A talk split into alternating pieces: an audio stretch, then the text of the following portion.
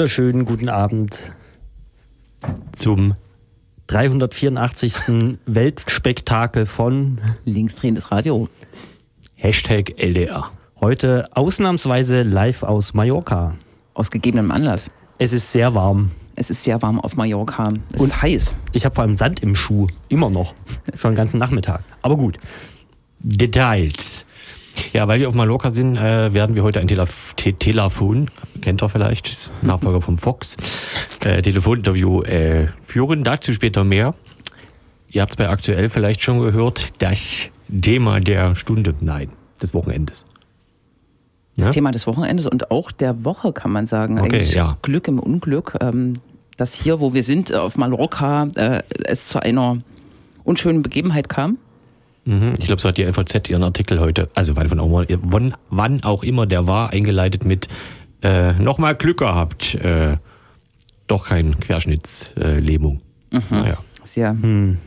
äh, wie das so respektvoll. ist, wenn es so eine Rangelei gibt am Rande.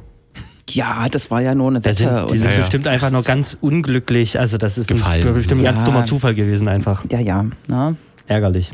Genau, wir werden das noch erhellen, Hm. denn das Thema Mallorca äh, führt äh, in die Kamenzer Straße, könnte man sagen. Klar. Da geht ja der einzige Direktflug von Palma hin. Richtig, Flughafen Kamenzer Straße. mit Landeplatz auf dem Dach. Richtig. Bis vor ein paar Wochen kannte, Monaten, Jahren kannte wahrscheinlich niemand die Kamenzer Straße, außer Industrieanrainer. Äh, genau. Ein kleines Grüppchen von ähm, ewig gestrigen nicht, sondern äh, Leuten, die äh, sich mit Geschichte befassen und dort 2009 am Komplex äh, Nummer 1012 die erste Gedenktafel errichtet haben. Vielleicht kurze Frage, wo ist denn die Kamenzer Straße? Genau. Ei, ei, ei. Hier in Leipzig. Also ich weiß, wo sie ist, aber so für die Nee, nee, wirklich am Ende der Stadt, das ist es, Hm. ne? darum kennt man die auch nicht. So, Industriegebiet Tegla ist das. Heiter Blick, Kurz vor Heiterblick, genau. Schönefeld, ab Naundorf, irgendwie diese Ecke, ne? Das ist wirklich, äh, da, ist, da kommt nichts mehr. Ja. E ewig gestrige gibt's dort aber auch unter Umständen. Äh, die machen da so, äh, some call it sports, weiß nicht. Ne? Die trainieren da irgendwie so rum oder grillen mal im Hof. Oder machen Musik. Mucke. Mucke. Mhm. Ich dachte, die üben da Türsteher verprügeln. Das könnte man schlussfolgern, ne? Zumindest die äh, Grenzen, die Schranken fallen irgendwie, ne? Wenn man wahrscheinlich Free Fight macht, was ein relativ regelloser Sport ist, der dort trainiert wird vom Imperium Fight Team.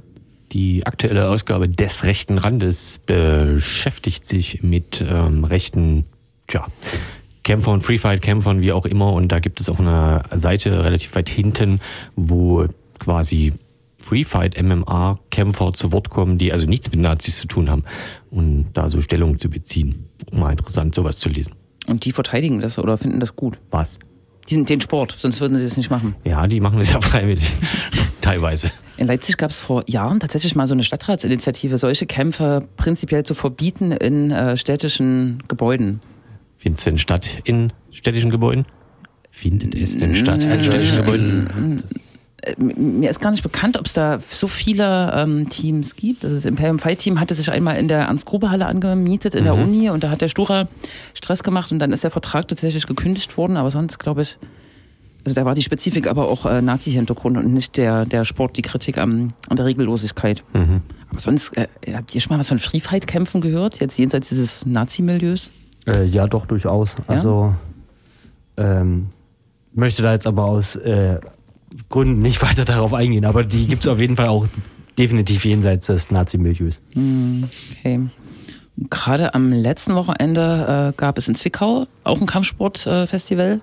Tivatz. Tivaz, was dann im Gegensatz zu dem Imperium-Ding halt so ein richtiges, richtiges Hardcore-Nazi-Ding ist. Ne? Mit, ich will das jetzt nicht so auseinanderdividieren, aber Imperium versucht ja schon so ein bisschen äh, auf modern und kommerziell äh, rüberzukommen. Oder es gab zumindest die Zeit, Ja, versuchen halt Geld zu verdienen, ne? richtig. Und Tivaz und so weiter und Kampf der Nibelungen, das ist eher so klassisch Nazi-Kram. Ne? Da wird nicht versucht, das irgendwie hinterm Berg zu halten. Ja. Bei dem äh, Sportfestivals, die es in Ostritz gab, gab es ja dementsprechend dann auch so Urkunden, die quasi äh, Layout-Kopien von den, keine Ahnung, Nazi-Sommerspielen äh, damals im Dritten Reich waren und so. Also das äh, Hm, mir fällt jetzt das Stichwort Kraft durch äh, Freude ein. komisch. Ich dachte, das heißt das Kraft durch Freizeit. Ach so. Richtig, Arbeit macht High. Äh, diese Woche war wieder der, der MDR los, an dem Fall eher äh, Uwe Steimle. Naja, Hm. das. Äh, Können wir ja auch nochmal. Hat er wieder ja. Mai geflutscht. ja.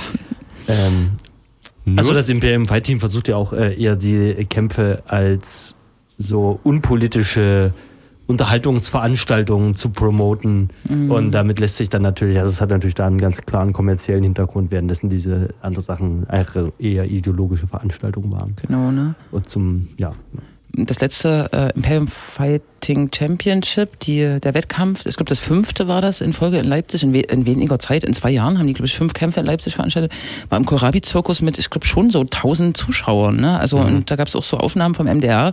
Das war so eine hoch äh, gestylte Veranstaltung mit so Scheinwerfern und hahaha und Ansagen. VIP-Lounge und Begrüßungssection Genau, ne? und so. Aber seitdem machen sie es halt nicht mehr, seit 2016 oder 2017. Und man, ja, äh, wäre interessant, ob das äh, Outing und die, die, die kritische Thematisierung dazu geführt hat. Ja, wobei die Kämpfer ja einzeln alle unter dem Label weitermachen. Und da ist ja, glaube ich, seit 1 Sport äh, so eine komische Institution, die immer mal wieder äh, vereinzelt Kämpfe auch von Imperium-Fightern im Internet übertragen haben, wo man dann für 10 Euro so einen Zugangspass äh, kaufen muss, damit man das sehen kann, wenn die da in Brasilien irgendwie äh, kämpfen. Timo Feucht ist da zu nennen. Neulich wurde, glaube ich, einer ein Kampf abgesagt, der auf Sat 1 übertragen werden sollte, wegen Lizenzgedöns. Äh, man weiß es nicht genau.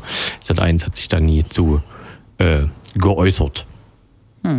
Aber machen ja heutzutage eh alle so. Also mit diesen Streaming-Pässen und dass man so mit Geld verdient.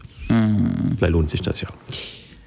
Richtig, ja, äh, da und ähm, wen, wen sprechen wir da dann gleich? Äh, Es, ja, es gibt seit über einem Jahr eine Kampagne äh, des Ladenschutzbündnisses, was äh, 2007, 8, 9 äh, schon mal gegen, erfolgreich gegen den Torsteiner Laden in, in der Innenstadt gekämpft hat. Das hat sich reaktiviert, gerade auf, äh, vor dem Hintergrund dieser Nazi-Verstrickung, die es ähm, zwischen, weiß ich nicht, Nachtclubs in Leipzig, äh, Motorradclubs und äh, Lokfans und äh, Free Fight Sportlern gibt. Und äh, seit einem Jahr arbeitet das Bündnis quasi daran, die Kamenzer Straße als den Trainingsort des Imperium Fight Team ins Bewusstsein zu rücken und vor allem die historische Dimension des äh, Gebäudes, nämlich äh, als ehemaliges Zwangsarbeiterinnenlager, äh, aufs Tableau zu heben und das zu skandalisieren. Und morgen wird es eine Demo geben und wir reden mit dem Bündnis, mit einer Vertreterin des Bündnisses, Ramona. Dann müssen wir jetzt noch über das Wetter reden, bevor wir zur Werbung kommen. Sagt mal. Wie ist denn das Wetter in Leipzig? Hat jemand geschaut? Tja, Also irgendwas mit Gewitter war wohl. ja, viel Gewitter und Ja, ein bisschen ja. bewölkt, habe ich gehört. Ja. Also hier strahlt die Sonne. Hier redet man auch nicht mit. Ne, nicht. Kein Internet. Gut, dann äh, machen wir eine Werbung. Grüßen äh, alle, die im Urlaub äh, sind, also nicht hier, also im Radio, in der Sendung, ne? Und äh, kommen dann wieder, wenn wir den Telefonhybriden bedient haben. Das klingt sehr attraktiv. Ja, ja, das ist ein, äh, ein schönes Wort in Moll.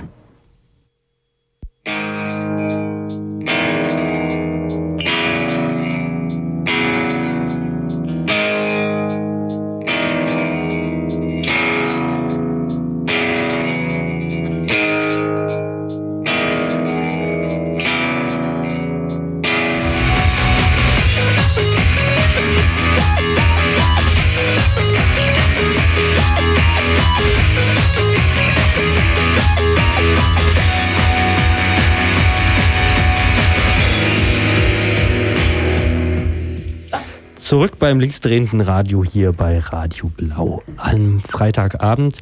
Heute live aus Mallorca und wir haben eine Interviewpartnerin am Telefon. Ähm, Ramona. äh, Moment. So, jetzt haben wir sie auch da. Hallo, hallo. Hallo. Ja, wir hören dich. Genau. Vielleicht nochmal zum Einstieg. Äh, morgen ruft das Ladenschutzbündnis auf äh, zu einer Demonstration ähm, zur Kamenzer Straße an den Stadtrand von Leipzig. Hintergrund ist die Nutzung äh, des Gebäudekomplexes in der Nummer 10, äh, 12 durch Neonazis. Und auch die historische ja, Dimension, ähm, die äh, ehemalige Nutzung äh, des Gebäudes äh, zu Zeiten des Nationalsozialismus. Wir wollen jetzt ein bisschen sprechen über die Hintergründe, genau, und das, was äh, auch die Intention und Zielrichtung der Demonstration ist. Ähm, vielleicht, äh, Ramona, zum Anfang die Frage, was, was passiert denn in der Kamenzer Straße? Wer trifft äh, sich dort? Wem gehört das äh, Gebäude? Ist es städtisch? Ist es privat? In der Kamenzer Straße. Also die Kamenzer Straße ist seit einigen Jahren in Privatbesitz.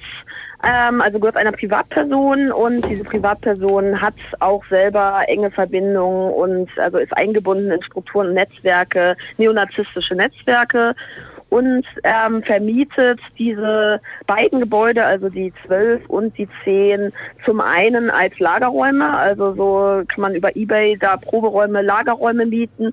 Zum anderen ist, hat es sich aber auch zu einem Treffpunkt, beliebten Treffpunkt, ähm, naja, narzisstischer Gruppierungen und äh, Einzelakteure ähm, entwickelt. Also es finden eigentlich schon seit zehn Jahren dort ähm, rechte Konzerte statt, die auch zum Teil aufgelöst wurden. Ähm, das ist das ist auch relativ lange schon bekannt und seit 2000, also der aktuellste Fall oder der brisanteste würde ich sagen, ist seit 2017, dass das äh, Imperium Fight Team dort trainiert. Genau, vielleicht zum Imperium äh, Fight Team. Du hast gehört, wir senden heute aus Mallorca. Ähm, was äh, genau, was was ist dieses Imperium Fight Team? Das ist ein ähm, Free Fight Team, was äh, von äh, Rechten betrieben wird. Vielleicht kannst du ein bisschen was dazu erzählen. Genau, das ist ähm, eine Ansammlung, also ein eigener Club für, ähm, in dem hauptsächlich Neonazis aus dem gewaltbereiten Hohlspektrum, würde ich es nennen, also Fußball aus dem äh, mit Zügen zu erste FC Lok, ähm, Hooligan-Spektrum, äh, mit, mit klar, klaren äh, neonazistischen Karrieren in den letzten Jahren sich zusammengetan haben, zusammen trainieren, Kampfsport trainieren, ähm, auch äh, auftreten auf größeren Events, wo die sich dann mit anderen kloppen und ähm, genau äh, Free Fights äh, trainieren, um ja zum einen auf der Straße Leute ans ähm, oder für den Straßenkampf würde ich sagen zu trainieren, aber eben auch diese diese extrem rechten Events, die gerade so im Kommen sind und ähm, jetzt auch nicht nur in Leipzig vertreten sind. Weiß man eigentlich, was die äh, vorher gemacht haben, bevor es die Kamenzer Straße äh, gab? Also gab es da auch schon Imperium, haben die da auch schon äh, trainiert und war das dann alles völlig clandestin oder wie lief das früher? Das weiß ich gar nicht, ob die, wo die genau vorher waren. Also es ist klar, dass die seit 2017 da eingezogen sind und aus verschiedenen anderen Vereinen sich rekrutiert haben, aber da bin ich selber gar nicht so informiert. Also meines Wissens haben die vorher in Eilenburg trainiert und äh, die es noch gar nicht so lange. Ne? Die haben ähm, in mhm. Leipzig 2012, 13, 14, glaube ich, Kämpfe gemacht und nee, später, 14, 15, 16 muss es gewesen sein.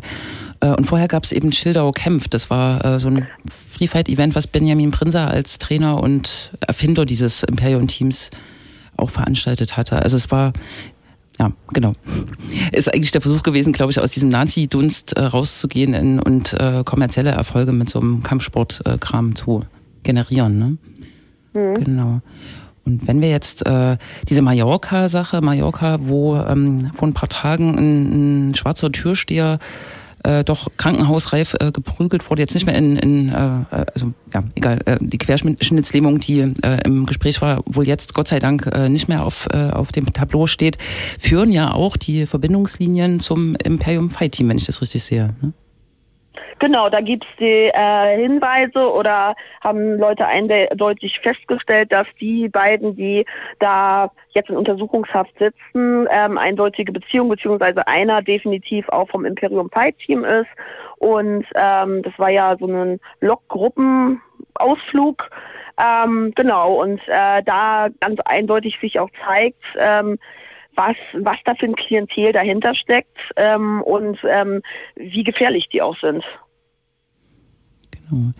Jetzt ähm, ist die Kamenzer Straße, du hast es äh, dargestellt, ist wahrscheinlich in Sachsen kein Einzelfall, äh, dass private Immobilien von Neonazis äh, genutzt werden und äh, verschiedene ja, Konzerte und Sportaktivitäten dort stattfinden.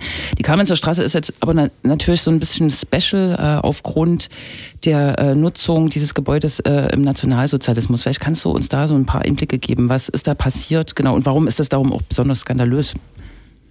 Genau, das Skandalöse, also was du schon meintest, ist ähm, klar, es gibt äh, genügend andere Beispiele, aber ähm, an diesem Ort und vor allen Dingen, also das gesamte Areal, auf dem sich Kamenzer Straße 10 und 12 befinden, aber insbesondere die, das historische Gebäude, die zweistöckige in der Kamenzer 12, befanden sich beide auf dem Areal, auf dem im letzten Kriegsjahr zwischen Juni 1944 und April 1945 ähm, das größte Frauenaußenlager des KZ Buchenwald war, mit über 5000 Häftlingen. Ähm, und eben auf diesem Gelände, nördlich gelegen vom ehemaligen Firmenhauptsitz des Leipziger Rüstungsbetriebes Hugo Schneider Aktiengesellschaft, ähm, dort waren in diesem letzten Jahr halt ähm, ja 5000 über 5000 Mädchen und Frauen untergebracht, die unter schwersten Bedingungen ähm, ähm, Zwangsarbeit zu diesen Rüstungsbetrieben leisten mussten, in Tag- und Nachtschichten. Wer nicht mehr arbeitsfähig war, wurde selektiert und oder wurden die nicht mehr arbeitsfähigen wurden ausgewählt und in Vernichtungslager deportiert. Und gerade die zwölf, dieses zweistöckige, von dem ich eben schon mal sprach, ist halt das historische Gebäude. Also das ist ein, das nicht das einzige, aber das ähm, neben ein, einer wahrscheinlich noch erhaltenen ehemaligen Baracke auf diesem Areal das Gebäude, um das es hauptsächlich auch geht, ähm, in dem aus Zeugenberichten deutlich geworden ist und aus alten Bauplänen, dass das ein umfunktioniertes altes Wirtschaftsgebäude der Hasag ist, in dem der Großteil dieser Häftlinge auch äh, eingesperrt war. Seit wann ist das jetzt eigentlich bekannt? Also oder war das schon immer bekannt oder ist das äh, irgendwie eine, ja, eine neuere Info der letzten Jahre, Jahrzehnte, wie auch immer? Also ich glaube, es gab ähm, zu DDR-Zeiten keine Auseinandersetzung weiter damit. Ähm, es ist auf jeden Fall spätestens, also ich kann es selber zurückdatieren, es gibt diese Gedenktafel vor der 10, die aus von, von Aktivistinnen aus dem Umfeld des VVN-BDA, also Vereinigung der Verfolgten des Naziregimes, Bund der Antifaschistinnen, aufgestellt wurde. Die steht da jetzt circa zehn Jahre. Also mindestens zehn Jahre ist es bekannt. Aber ähm, also inwiefern das in der DDR thematisiert wurde, kann ich nicht sagen. Es gab aber schon in den 90ern äh, Besuche von Überlebenden. Ähm, das ist bekannt. Ob diese selber das rekonstruieren konnten, dass das der Lagerstandort war, ist ein bisschen fraglich, weil zu DDR-Zeiten wurde für dieses Lager ein Stein errichtet 1970. Der befindet sich aber an der historisch falschen Stelle. Das heißt so, dass die Forschung der letzten, würde sagen, der letzten 10, 15 Jahre haben das deutlich gemacht und nochmal eine andere Auseinandersetzung, dass es eben sich ähm, um dieses Areal handelt und vor allen Dingen um dieses Gebäude, also dass das äh, nachweislich auch dieses Gebäude ist in der 12. Nun ähm, hast du gesagt, ähm, VVN BDA äh, hat äh, dort äh, auch in der jüngeren Vergangenheit versucht, den Blick drauf zu lenken auf die historische Nutzung des Gebäudes. Ihr macht das jetzt auch sehr stark im Kontext der aktuellen Nutzung äh, von Neonazis. Warum ist das aber so eine Leerstelle? Also ähm, äh, ist das auf dem Schirm der Stadt Leipzig oder auch ähm, der Gedenkstättenpolitik oder Erinnerungspolitik des Freistaates Sachsen oder ist das tatsächlich eine Leerstelle, auf die ihr jetzt auch äh, hinweist?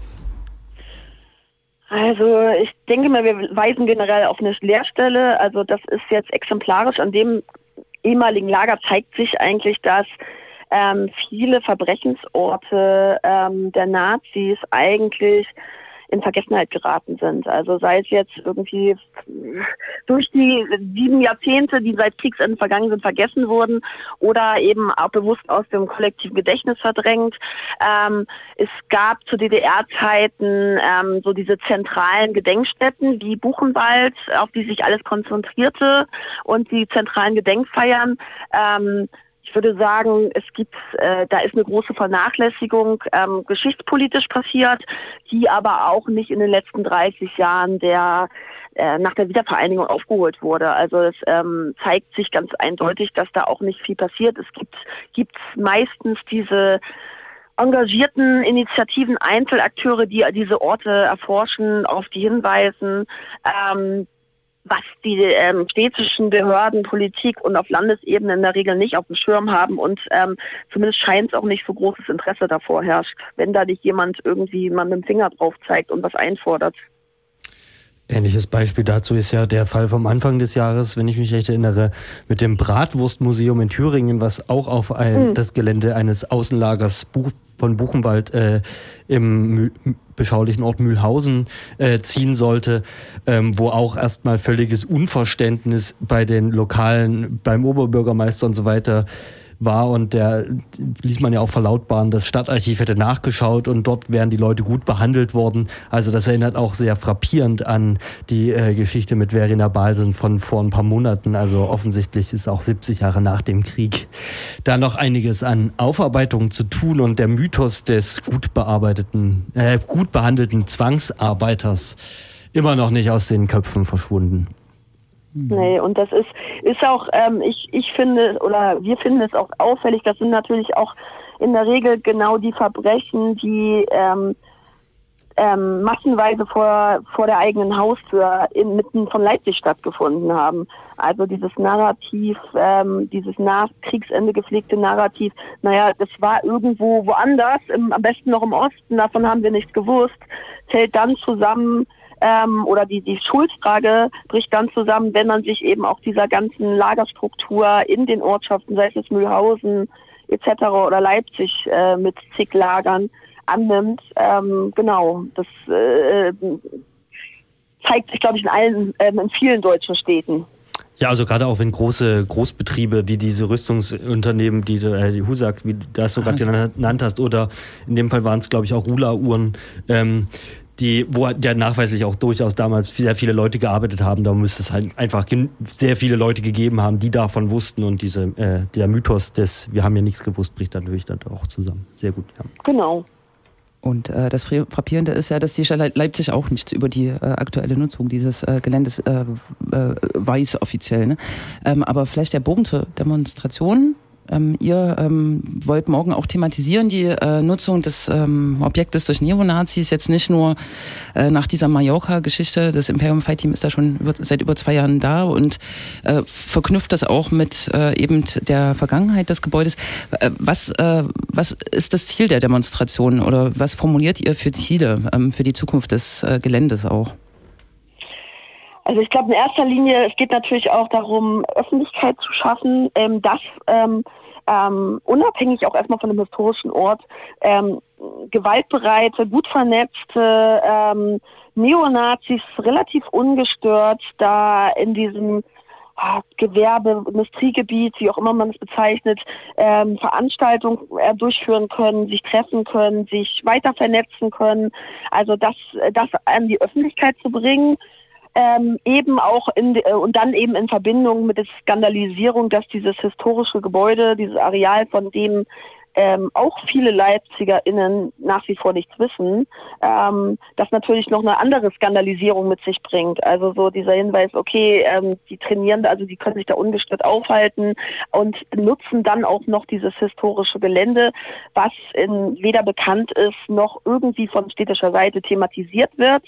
Ähm, also ich würde sagen, so diese Öffentlichkeit ähm, dieser genannten Faktoren, ähm, eine Skandalisierung des Ganzen und eine Forderung, eben auch von offizieller Seite sich dieser Geschichte anzunehmen, da einen Blick drauf zu haben und letztendlich auch ein würdiges Gedenken zu ermöglichen, in welcher Form auch immer. Ähm, diese Tafel, die eben da aufgestellt wurde, ist wichtig, wurde aber auch schon mehrfach zerstört. Ähm, und und wenn es äh, die Überlegung, also wir sind da jetzt auch nicht festgelegt und sagen, so und so muss das sein, das ist auch ein Prozess, aber zumindest mal die Überlegung anzustoßen, dass man da an diesem Ort würdig gedenken kann und irgendwie was unternehmen muss, ähm, ist so eine Forderung. Der, ähm, die Forderung, an, welcher, an welchen Adressaten äh, richtet sie sich denn? Habt ihr da jetzt einzelne Stadtratsfraktionen irgendwie im, im Auge oder wie, wie, wen, wen wollt ihr mit diesen Forderungen ansprechen?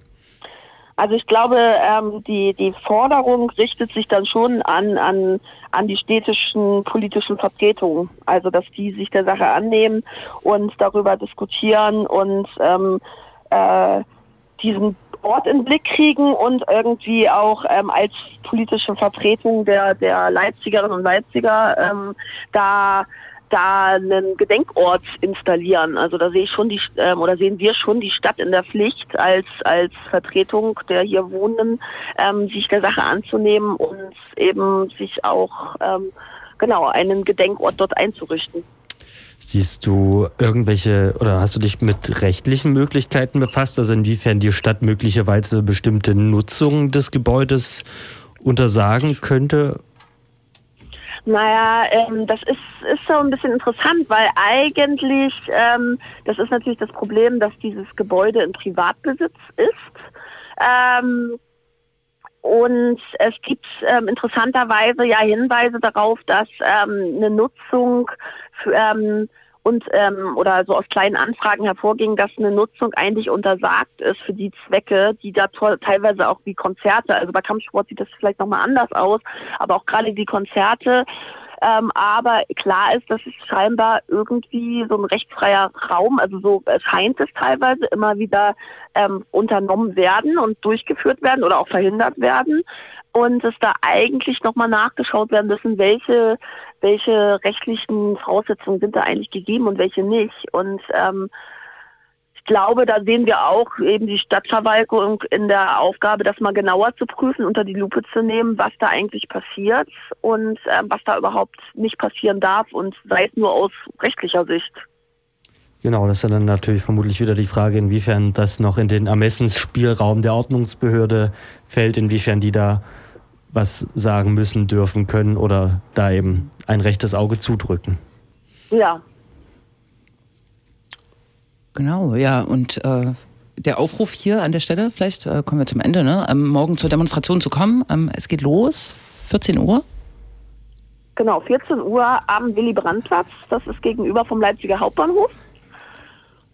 Und dann ähm, mit einem kleinen Schwenk durch die Innenstadt, eben auch mit dem Ziel, dass dieses Thema ähm, eben nicht nur äh, bestimmte Kreise erreichen soll, sondern schon die Hoffnung besteht oder der Wunsch besteht, das auch mehr in die Stadt reinzutragen, ein breiteres Publikum zu erreichen und dieses Thema öffentlich zu skandalisieren.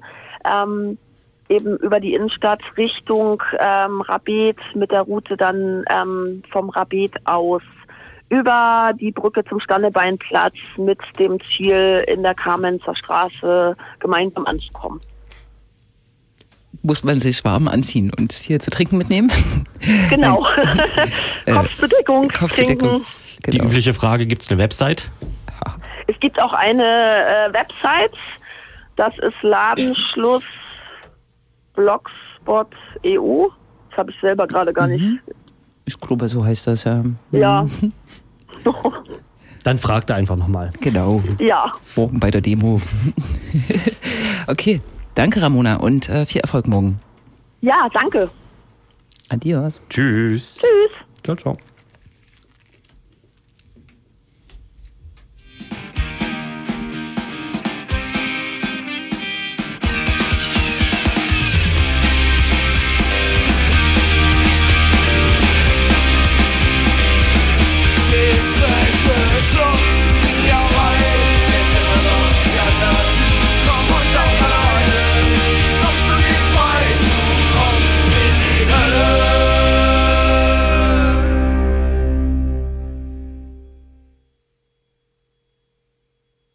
Musik. Musik. Aber was? Was ist denn doch? Ich habe nicht zugehört. Ihr habt aha, so viel geredet. Aha, aha, aha. Die drei mit den Instrumenten. Richtig, das waren die Beatles in Form von Max Power. Ach, Max Power, alles klar. Die Beatles haben Max Power gecovert. Ja, ja, das wissen viele nicht. Deswegen das ist ja unser, äh, unser Musikredaktions... Äh, ich AG seit Monaten verschollen, weil er viel zu tun hat als Beatles. Das dachte äh, ich auch gerade. Er ist ja. wirklich verschollen, ne? Na ja. Tom, also, hallo? Wenn du uns hörst, du bist doch auch gerade in Mallorca, oder? Ja. Ja, fast. Richtig. Ja, irgendeiner muss ja im Studio sein und äh, die Regler. Also, ja, genau, richtig. Stichwort Mallorca. No. Da sind ja jetzt auch äh, Leipziger Polizisten hingeflogen als szenekundige Verstärkung sozusagen, äh, was ganz ulkig ist. Aber die FVZ dementiert das. Ja? Mhm. Hm. Der äh, große Polizeireporter Frank Döring hat gestern einen Artikel verfasst, wo das dementiert wurde, dass äh, äh, Andreas Löbki hat dementiert, dass äh, Leipziger Polizei vor Ort ist. Und er hat auch den Tathergang äh, dargestellt.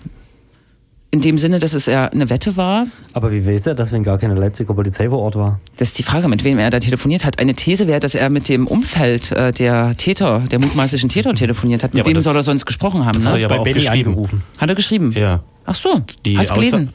Ja. Äh, ja. Siehst du? Hast du nicht bis zum Ende gelesen, oder was? Nee. Oi. Nee, mein Stand war, dass die Polizei einfach äh, in Leipzig nichts sagt, weil, Zitat, es sich um eine Ermittlung von ausländischen Polizeibehörden äh, handelt und da gibt die Polizei Leipzig nie eine Information oder Pressemitteilung heraus. Hm. Was man ja nicht gewohnt ist, dass die Polizei Leipzig keine. Die sagen normalerweise zu jedem scheiß Sticker in Konnewitz was. Genau, ne? Ja, naja, genau, es soll eine Wette gewesen äh, sein, irgendwas mit sich nackt ausziehen und da irgendwie am, am Eingang rumäh, Ja. krakehlen. So Auf ein die bisschen, Bühne stellen äh, und Lok Leipzig rufen. Oder so. Und dabei dann vom Sicherheitspersonal abgedrängt werden und dann. Zuschlagen. Für eine Rangelei äh, mit einer Wette ist aber ihnen natürlich ein bisschen speziell, dass sie Mundschutz anhatten und sowas. Äh, also, Das mache ich auch immer beim Wetten. Sicher ist sicher. ich, so, ich bin jetzt nackt, aber Mundschutz, deswegen. Äh, geht das. ich spiele auch seit Jahren nicht mehr ohne Schienbeinschoner Karten. Es handelt sich um zwei äh, junge Männer, 20 und 21 Jahre, also wirklich ziemlich jung, ne, die auch aus Wurzen, Brandes, aus dieser Ecke kommen. Und ganz sicher, davon gibt es auch Fotos, äh, erstens in dem Mob waren, der vor circa einem Monat den Roten Stern bepöbelt hat auf dem äh, Sportplatz äh, in Wurzen. Und äh, mutmaßlich waren die auch dabei, das ist jetzt wirklich noch nicht belegt, bei dem Angriff, der dem Fußballspiel folgte auf das Netzwerk für demokratische Kultur in Wurzen. Da wird es sicher Erkenntnisse geben. Und man kann ähm, fest davon ausgehen, dass die in diesem ganzen Dunstkreis, genau von Benjamin Prinzer, ähm, Matthias Möbius, Ex-NPD-Stadtrat und ähm, auch den Angreifern äh, von Brandes 2009 auf das, also der martialische Angriff auf das Rote Sternspiel, da waren die noch, noch äh, Quark im Schaufenster sozusagen, waren die noch klein, aber in diesem Umfeld sind die einfach groß geworden und äh, sozialisiert und politisiert worden. Ne? Es sind einfach Nazis. Zack. Das war ja auch interessanterweise ein äh, Reenactment, was die da gemacht haben auf Mallorca. Ne? Dieses Gruppenbild, was ähm, ein Imperium-Fighter Christopher Henze aus Versehen unverpixelt hochgeladen hat und dann am nächsten Morgen äh, relativ äh, panisch seinen Instagram-Account privat gestellt hat oder wie das da äh, heißt. Genau, das war halt so ein, so ein Hul-Bild, was so verschiedene Hul- Gruppen, die es im Internet gibt, eben verpixelt, äh, geteilt haben. Und das soll wohl quasi ein ja eben Reenactment von 1990 gewesen sein, wo äh, schon mal Mitte der 90er Lockhools nach Mallorca geflogen sind, um dort eben so eine äh, Teambesprechungsfoto oder wie man das nennt, äh, zu machen. Plenum. Ja, Plenum. Besprechung richtig. nennen die das also, ja. Okay. Ne? Mhm. Die große Unbekannte ist, ob der große Führer dabei war, der große Führer, der immer irgendwie straffrei da- davonkommt, dem Ja. auch nachgesagt wird, dass er was mit dem Angriff auf Konnewitz zu tun hat, wo ja auch diese Clique einfach dabei war. Nicht die beiden äh, aus Mallorca, aber auf jeden Fall dieser Dunstkreis, äh, der in Wurzen ähm, vor anderthalb Jahren, glaube ich, war das jetzt, äh, mit anderen ähm, auch Imperium-nahen oder äh, Tra Trainingsmenschen ähm, eine Kundgebung angegriffen hat mit einer Machete ne, oder mit einem Messer, mit einem ziemlich großen Messer. Und ob er jetzt da in Mallorca weilt, äh, bei, also in der Nähe von uns, weil das wissen, ist unbekannt ne, oder noch nicht Es ist ausrecherchiert. äh, nur bekannt, dass er zu dem Zeitpunkt auf einer Insel weilte. Aber man muss natürlich zugeben, dass es viele Inseln äh, gibt. Bei dem Angriff war übrigens damals auch dabei, ähm, allseits bekannt auch aus dem linksdrehenden Radio, Markus Jonke, der da mit einem großen Pfefferspray-Aggregat äh, am Rande äh, stand. Der hat sich da also auch mit eingefunden. Und nicht zuletzt dieser besagte äh, Führer der ganzen Geschichte ist er jetzt Stadtrat äh, in Wurzen. Hm, da wird das Niveau steigen, ja. Gestern hat äh, das Amtsgericht, Landgericht, was ist das? Leipzig? Amtsgericht. Amtsgericht Mhm. den lustigen Satz gesagt, dass sie eigentlich überhaupt nicht in der Lage sind, die Konnewitz-Prozesse zu führen. Wie, wie haben die das gemeint?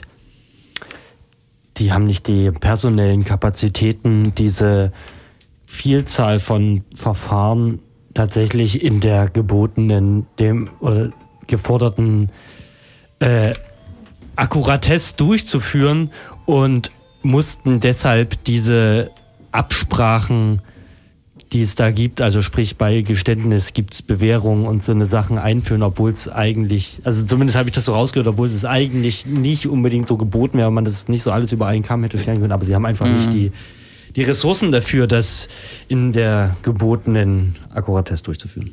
Naja, also man, man kann ja schon mal ausrechnen, ähm, bei dem Tempo, ich glaube, ein Jahr wird jetzt verhandelt oder im Juli jährt sich, äh, jähren sich die Prozesse. Ich weiß nicht, es sind vielleicht 20 oder so verurteilt und es kommen noch 90 Prozesse.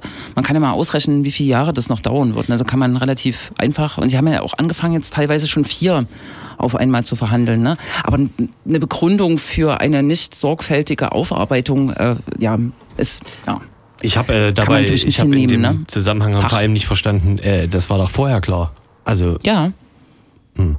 Genau, also ich glaube, ich bin jetzt juristisch nicht so bewandert, aber man hätte das auch ähm, verteilen können an verschiedene andere Amtsgerichte. Also es gibt wahrscheinlich sowas wie Amtshilfe, behaupte ich jetzt einfach mal. Habe ich mal gehört ähm, von dem, der auch die Prozesse berichtet, äh, ähm, begleitet, äh, den wir auch schon mal im Interview hatten, Eiko Kempen. Man hätte das sicher irgendwie anders strukturieren können, aber ja. Hätte man halt wollen müssen. Genau, ne?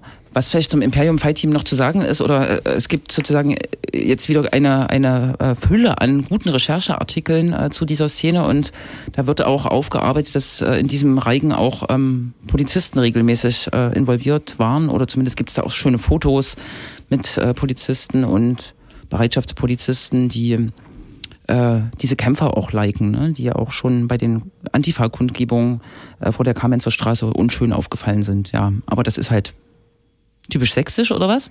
Vielleicht nicht nur sächsisch. Solche Verbindungslinien. Hm. Mm.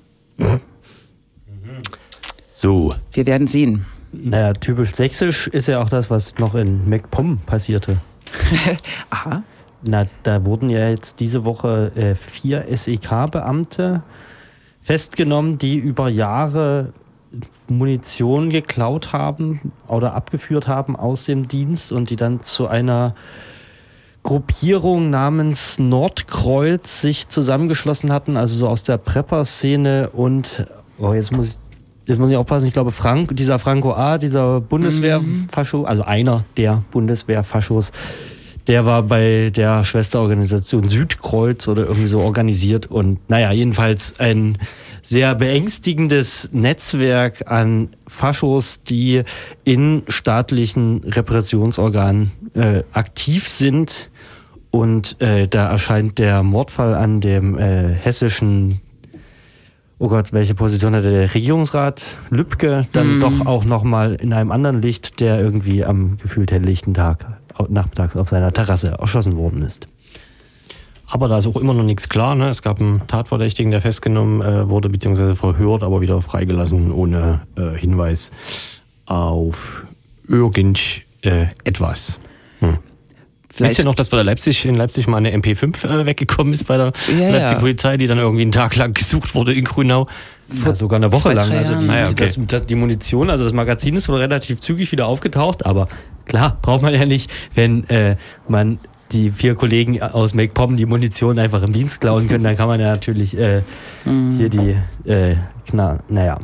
Dazu passt auch, dass äh, äh, wir haben ja schon äh, gehöhnt in einer der letzten Sendungen über den ähm, Verfassungsschutzbericht äh, für Sachsen 2018 und interessanterweise, wenn wir über diese Milieus sprechen, das Imperium Fight Team, die Kamenzer Straße, tauchen da nicht wirklich auf, aber die Kamenzer Straße, doch, die taucht auf, aber unter dem Kapitel Linksextremismus, weil bei einer der Gedenkkundgebungen am 8. Mai 1945, wollte ich sagen, 2018, äh, bei einer äh, antifaschistischen Gedenkkundgebung eben auch eine Gruppe teilgenommen hat oder mobilisiert hat, die ähm, linksextremistisch eingestuft wird, nämlich Futures Unwritten. Ne? Das ist natürlich auch ein Skandal.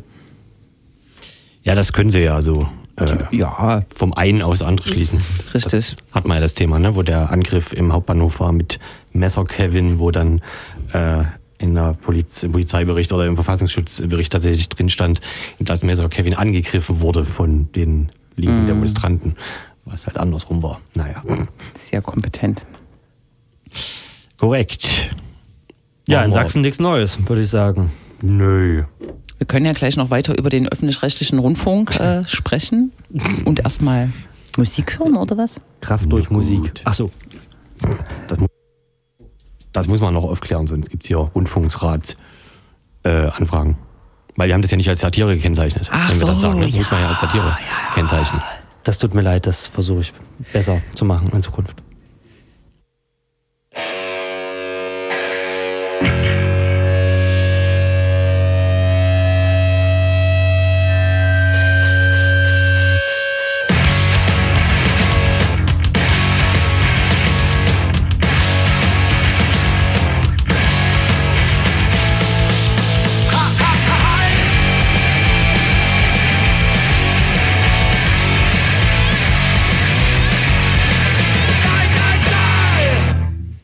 Herzlich willkommen beim ersten Leipziger Radio-Shopping-Sender Radio Blau.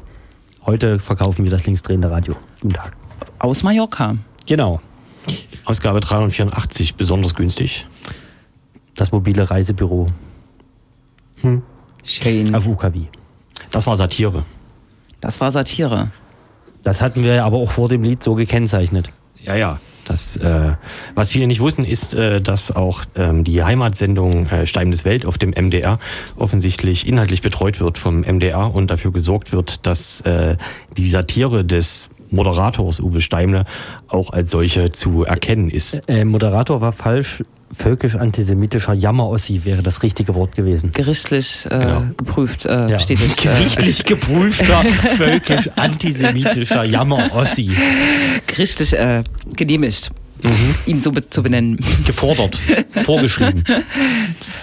Genau, der ist äh, dieser gute Mann, der immer wieder mal äh, lustig auffällt und dann so äh, meistens äh, jammert, dass er falsch verstanden äh, würde oder dass, ähm, ich zitiere wörtlich, dass er kein kein Kabarett für Sonderschüler macht oder so, wie er es ausdrückt. Oh, äh, herrlich, ja. klar.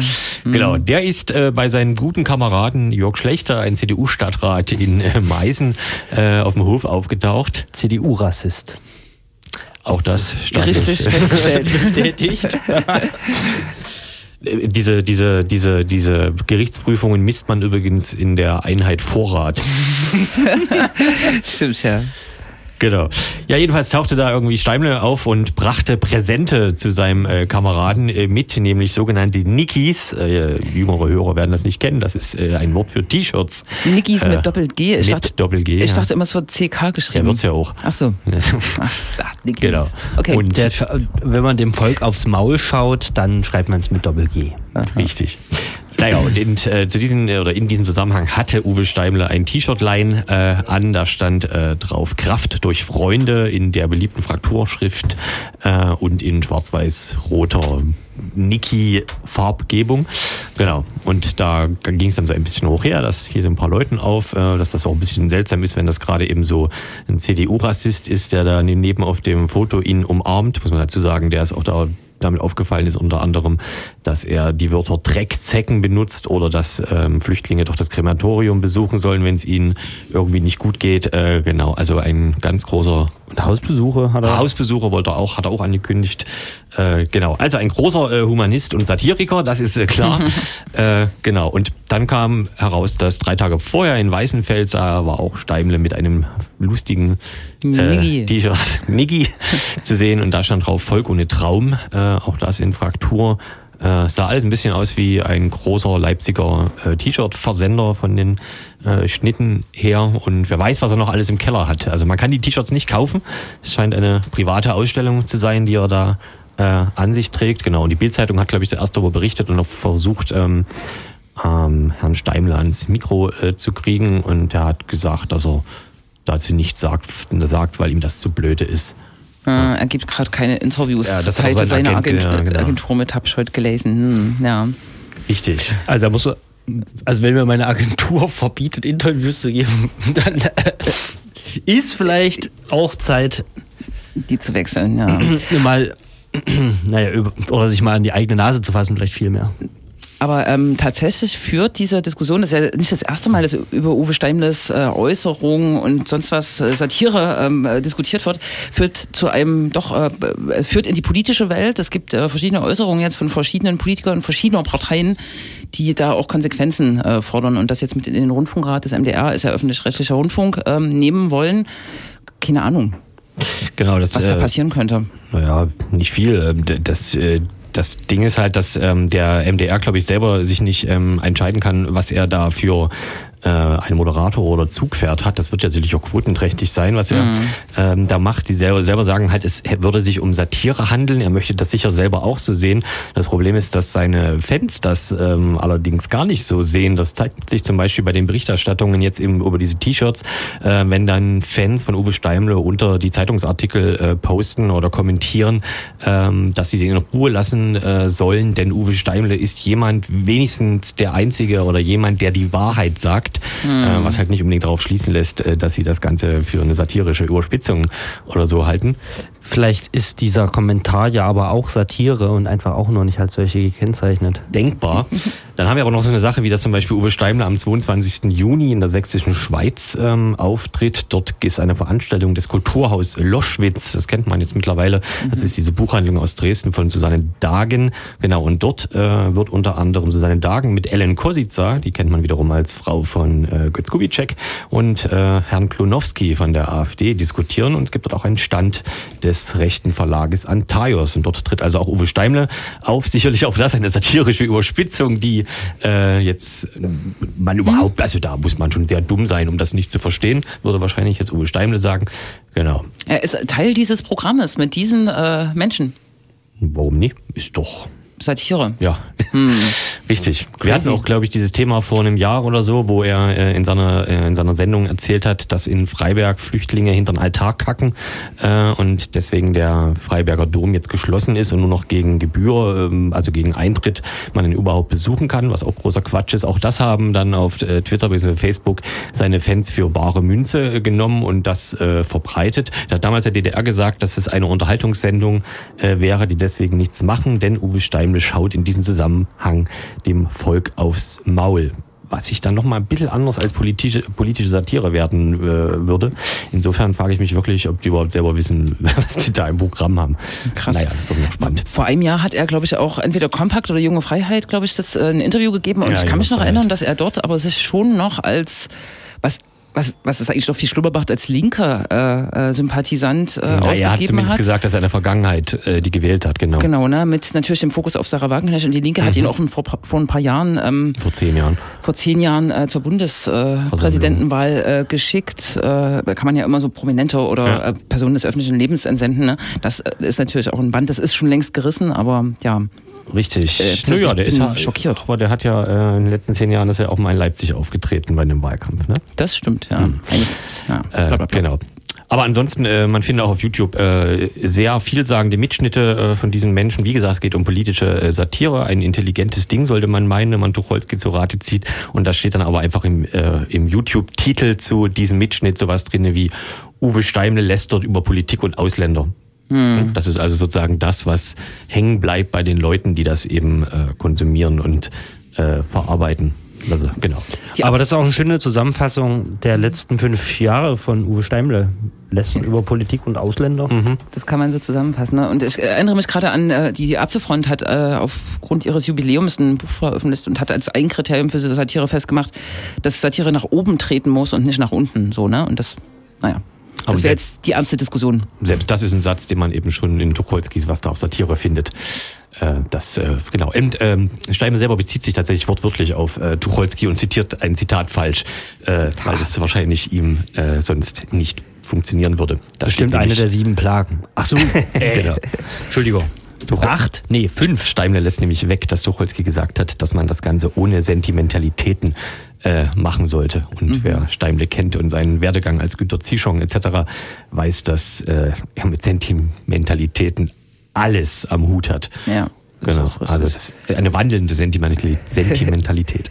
Äh, was sagt eigentlich, äh, wie heißt der, Tom Pauls? Das würde ich, äh, das würde ich auch sehr gerne äh, wissen. Ich glaube, die Sächsische Zeitung hat einen ähm, früheren Weggefährten ähm, zitiert, der nicht namentlich genannt werden wollte, dass er sich ganz offensichtlich also äh, wegbewegt hat vom demokratischen Diskurs und jetzt nach rechts ah. ist. Und äh, ja, schade, aber es war schon vor Jahren sichtbar. Wird aber kein Name genannt, ob das Tom Pauls ist, keine Ahnung. Aber hätte mich auch interessiert, was er sagt. Ich glaube, der, die Bande ist auch zerbrochen. Wir haben vor zehn Jahren zuletzt, glaube ich, was mal in Dresden gemacht. Da haben die mhm. äh, Toiletten, also Toiletten, äh, Keramiksitze mit Bepflanzungen in der Dresdner Innenstadt als Protest gegen die Neubebauung der Prager Straße oder so äh, hingestellt. Aber ich könnte mir auch vorstellen, dass Tom Pauls überhaupt keinen Bock mehr hat, in einem Satz mit oder in einem äh, Artikel äh, mit Jörg Steimle genannt zu werden. Äh, Uwe Steimle, Entschuldigung. Jetzt. Jörg Schlechter war Jörg, Jörg, äh, ja, ja, Entschuldigung. Äh, mit Uwe Steimle in einem Satz genannt zu werden, um eben diesen Zusammenhang überhaupt nicht mehr herzustellen. Also ich glaube, der mhm. ist äh, sehr froh, dass das man da inzwischen getrennte Wege geht, würde ich einfach mal unterstellen. Das äh,